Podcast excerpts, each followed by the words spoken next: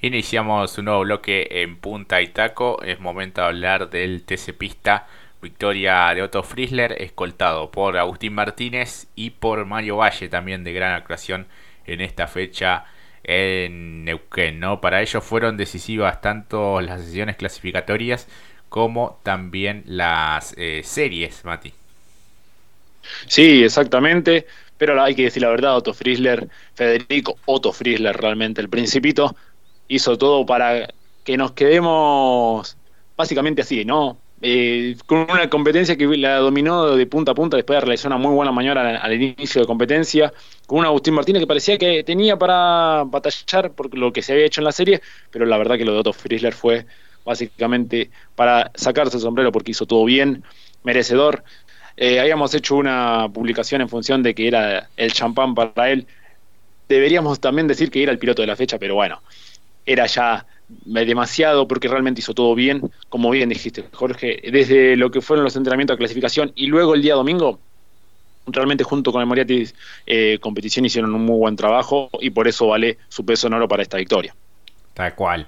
Muy buenas las maniobras, además de la competencia final, lo que fue la segunda serie, ese mano a mano imperdible con Mario Valle, que había realizado también una buena maniobra, después le devolvió las gentilezas y Friesler, bueno, fue encaminando su fin de semana también, después de, haber clasificado también de buena manera, se le había escapado por muy poquito la, clasificación, pero eh, en la final realmente mostró tener una contundencia absoluta, de hecho hizo bastante diferencia sobre el final de las, de las vueltas, eh, así que eh, buena victoria para él. De hecho, registró el récord de vuelta en el noveno giro, eh, en el cuarto giro, perdón. 1.32 eh, fue su mejor vuelta. Así que realmente muy contundente. No le cayó el ritmo pese al desgaste ¿no? de las 20 vueltas en esta final de Neuquén. lo de Agustín Martínez también parecía que tenía algún tipo de resto. Después el auto tenía una tendencia a ir un poco de trompa.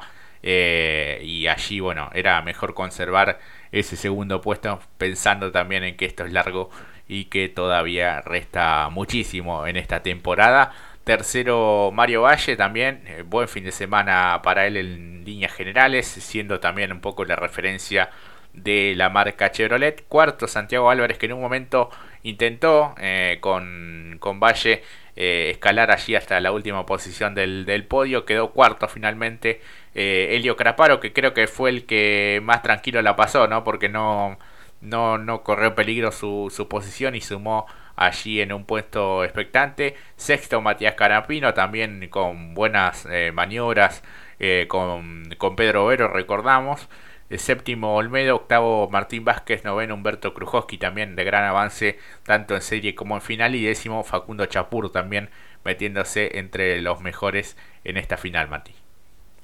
Exactamente, y en principio lo de Mario Valle, que como bien dijiste, ofrecieron una muy buena serie, y luego en competencia, la verdad que también, quizás tenía para ir para más, pero conformó con el tercer puesto teniendo en cuenta que no fue el mejor comienzo de año con un abandono en la primera fecha, hay que decirlo, revirtió todo con este buen podio. Cuando tuvo cerca a Santi Álvarez lo puso a raya, mantuvo la diferencia, eh, se defendió con sus armas y herramientas y consigue este podio realmente para dejar muy atrás aquel abandono la primera fecha en la inauguración de la temporada 2022 eh, un Facu Chapur que quizás tiene que afilar un poco más esto de estas circunstancias, ya sea también para clasificar, igual no es para darle consejos, ¿quién soy yo para darle consejos a Facu Chapur? Una metralleta que maneja y nos regala maniobra todos los fines de semana, tanto para el turismo del TC Pista y el TN, no, pero la verdad que si tiene la aspiración de llegar al TC, eh, tiene que apuntar porque realmente la vara se sumó mucho para esta temporada eh, Pedro Vero podría haber sido el piloto de la fecha porque se mantuvo en la punta del campeonato, pero no lo pusimos por una sencilla razón.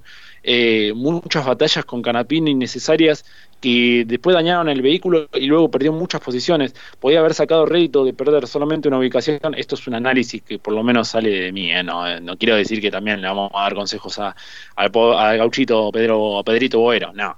Pero lo cierto es que se vio ahí medio enroscado, defendió obviamente al límite con Canapino, quizás si no hubiese forzado tanto las maniobras, podía haber quizás rescatado mejor resultado, pero bueno, de todas maneras, creo que se puede ir tranquilo sabiendo que está en la cima, pero solamente por tres puntos y medio por delante de Craparo, que como dijiste, tuvo un domingo tranquilo para sumar, descontar y estar allí, así que junto con Santi Álvarez están en el top 3. Eh, como dijimos, estuvo más entretenido el pelotón de atrás en, términos de maniobras y, competencia y raspe y superaciones. Sí, sí, sí, sí, sí, estuvo entretenido. Quizás no hubo demasiados cambios posicionales eh, en las posiciones de vanguardia, pero sí detrás hubo eh, de todo. Eh, después del puesto 10 hacia atrás lo encontramos a Brabandere, el mencionado Pedro Boero, Gustavo Michelut, Lucas Panarotti que avanzó bastante en serie y en final puesto 14 para él, puesto 15 para Diego Azar también asentándose un poco en la categoría con esta marca con el Torino de su propia escuadra, dispuesto 16 para Lautaro de la Iglesia, 17 Salce, 18 el Morro Iglesias, puesto 19 para Nicolás Impiembato y puesto 20 para Juan Pablo Pilo que eh, sacó adelante un poco el fin de semana después de clasificar en el puesto 25, eh, avanzó algo en, en, la serie y después en la final dentro de los 20 mejores. Sí, exactamente. Después de bueno, lo que nos contaba justamente en el vivo del día sábado, después de haber dañado el splitter, el live inferior de la trompa, lo que le complicó mucho, pero después incluso eh, casi una décima. Increíble, ¿no? Lo que se perjudica al dañar un sector del vehículo en un circuito que lo demanda mucho, pero de todas maneras eh, también un poco sacando experiencia, como dijo, era un circuito que no conocía, así que la verdad que también es para, por lo menos es digno lo que ha hecho, teniendo en cuenta que la primera temporada, la primera visita a este circuito, la verdad que lo viene, como diría, piloteando, como más bien también pilotea los helicópteros. Sí, sí, sí, sí. Después, bueno, hubo apercibimiento para el auto 111, el de Garbelino, por maniobra peligrosa a Juan José Tomaselo, que realmente, bueno, le estuvo un poco, como quien dice, alquilado, ¿no? Porque hubo varios toques en los que se vio perjudicado y despistes. Así que, bueno, una lástima para él porque ni siquiera registró paso. Otro de los que no pudo participar fue Marcos Quijada, también el último el anterior ganador, ¿no? El de la primera fecha que llegaba como líder, un fin de semana o sobre todo un domingo complicado y Damián Markel que tampoco registró paso. Así que bueno, así las cosas, el campeonato lo tiene eh, en lo más alto Pedro Boero con 68 puntos, 66 eh, y medio tiene Elio Caraparo, 64 y medio eh, Santiago Álvarez. Después aparecen Matías Canapino, Otto Friesler con este triunfo ya está quinto eh, Humberto Krujowski, de Brabandere, Michelut, Quijada, Martínez, Chapur, Castro, Vázquez, Mario Valle, Salce, Panarotti, Lucas Valle, Olmedo y Jan Reutemann y completa Diego Azar dentro de los 20 mejores. Exactamente. Muy bueno lo sumo también lo de Gustavo Michelut, siempre allí, haciendo la gran Nico Morán también, silencioso sumando. Eh, el año pasado también, casi por poquito entra lo que es el, los tres de último, de, último segundo eh, sobre el final. Y aquí lo mismo, octavo, 50 puntos para él, la verdad que bastante positivo realmente, sumando a lo que también, más allá de lo de, lo de justo lo de Marquitos, Quijada, la nave no estuvo para las necesidades de él y por eso no pudo ni girar. Perdió mucho, sí, pero bueno, tiene la victoria, como bien, es muy similar al caso de Jonito en el TC, tiene por, por rato, me parece que va a ser uno de los protagonistas, obviamente.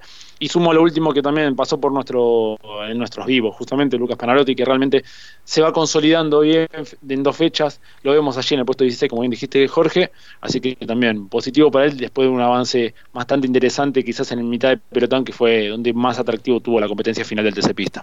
Así es, así que bueno, nos vamos de esta segunda fecha de Neuquén. La próxima, Concepción del Uruguay en el marco de la tercera fecha tanto para el TC como para el TC Pista. Ahora vamos a una pausa y ya retornamos.